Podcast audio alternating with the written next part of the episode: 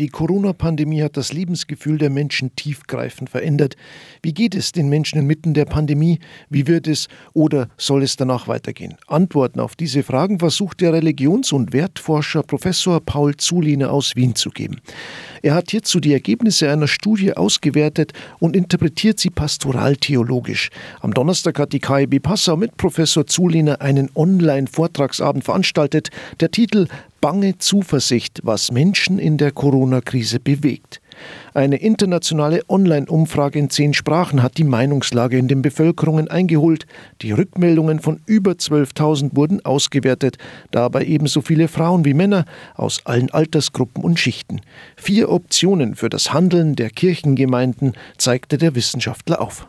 Also eine Option für die, die verlieren jetzt in der Pandemiezeit. Erste Option. Eine zweite Option, die man vergessen hat in der Pandemie. Das dritte wäre dann eine Option für das Brückenbauen, weil eine der Kernerkenntnisse der gesamten Studie ist, dass wir sehr polarisiert sind in all den Fragen und das merken Sie ja, wenn Sie einfach zuhören am Stammtisch oder bei den Demonstrationen hineinhorchen.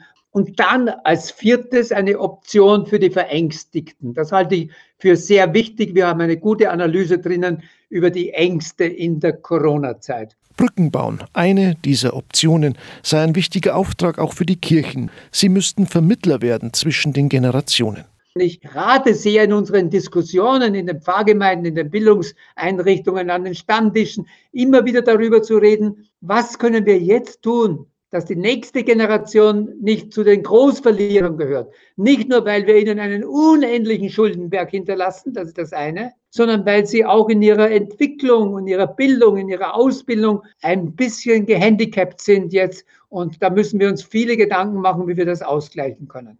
Und bei allen Diskussionen, die ja teils auch ein extremes Ausmaß erreicht haben, sei es vor allem notwendig, sich gegenseitig auch Fehler einzugestehen, so der Wissenschaftler Professor Zuliner. Und ich glaube, wir sollten uns zugestehen gegenseitig in dieser Zeit, dass wir alle das Recht auf Lernen haben. Ich gehe einen Schritt weiter und sage, wir haben auch das Recht auf Fehler. Auch Politikerinnen und Politiker Natürlich, die Oppositionen müssen immer wieder sagen, was schlecht ist an der Regierung. Aber ich glaube, es gibt einige Punkte derzeit, wo man noch mehr miteinander machen sollte, als sich als einzelne Partei zu profilieren, was leicht gesagt ist von einem Theologen, der nicht Politiker ist. Die Umfrage hat auch ergeben, dass durch die Pandemie auch eine gewisse Entwöhnung vom turnusmäßigen religiösen Leben stattgefunden hat.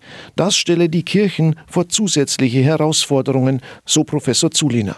Zwei Drittel der Leute sagen, dass Gewohnheitschristen sich entwöhnt haben, jetzt im Lockdown und nicht mehr wiederkommen können. Also das heißt, wir werden, wenn wir nichts unternehmen, gegenläufig, einen massiven Schwund an den Sonntagskirchgängern erleiden.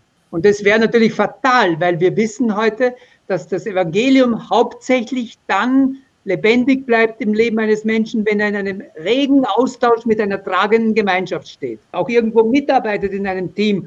Jede Kommunikation ist dann hilfreich für die Identifikation mit dem Evangelium. Im Anschluss an den Vortrag konnten Fragen gestellt werden. Ein Teilnehmer fragte nach dem Thema Stress und psychische Belastung, die mit Corona einhergeht und was das für die Gesellschaft bedeute. Da gibt es schon einmal erstens ein paar ganz empirische Anhaltspunkte, zum Beispiel die Überlastung von Eltern, der Zuwachs an häuslicher Gewalt, die Zukunftsängste der nächsten Generation, die völlig neue Lernsituation für die Jungen und es gibt sehr viele Fachleute, die sagen, auch in der Studie sind ja auch dann natürlich Psychologen dabei, die sich beteiligt haben, die sagen, wir kriegen einen wachsenden, eigenwilligen neuen Post-Pandemie-Therapiebedarf.